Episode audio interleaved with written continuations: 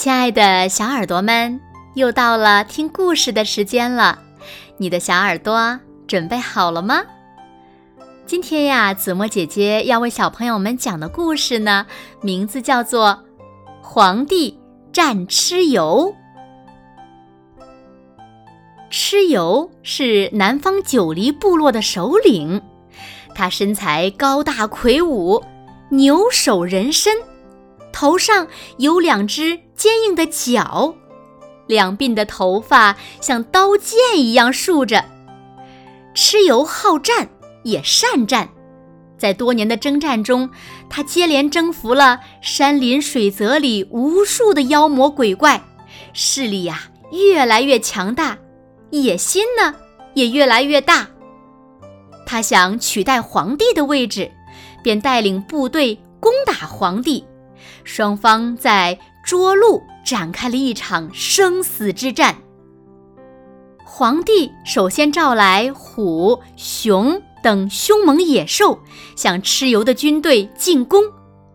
可是，蚩尤的部下都是些半人半兽的鬼怪，战斗力非常强，根本不怕野兽，打得皇帝大军节节败退。皇帝。派出应龙降下暴雨，想蓄水淹没蚩尤的军队。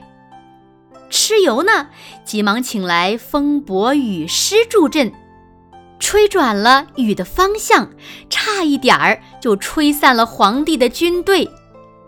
幸亏皇帝的女儿拔前来救援，拔一出现就打败了风伯雨师，暴风雨也随即停止了。蚩尤不甘心失败，他不知道用了什么法术，在战场上造出了弥天大雾，想借浓雾的掩护袭击皇帝。皇帝带着军队在浓雾里转来转去，一直找不到方向。他正发愁的时候，忽然看到大臣封后靠在战车上打瞌睡，心里十分不满。于是呵斥道：“情况这么危急，你竟然还在打瞌睡。”风后慢吞吞地说：“我可不是在打瞌睡，而是在想办法辨别方向。天上的北斗星总是斗转而柄不断，我们可以根据这个现象制造出。”指明方向的工具呀！皇帝听了非常高兴，立刻命封后去制造工具。封后不负皇帝的期望，很快就找来了磁石，并把磁石固定在一辆战车上，制造出了指南车。皇帝大军靠着指南车。辨明了方向，一下子破了蚩尤的法术。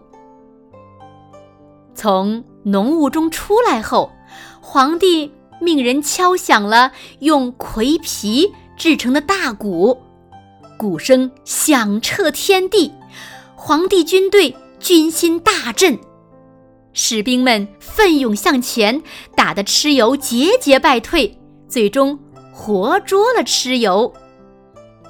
为了防止蚩尤逃走，皇帝给蚩尤戴上了沉重的枷锁，还砍下了他的头。一代战神蚩尤就这样死去了。他死后，众人把他身上的枷锁取下，随手丢在了荒山上。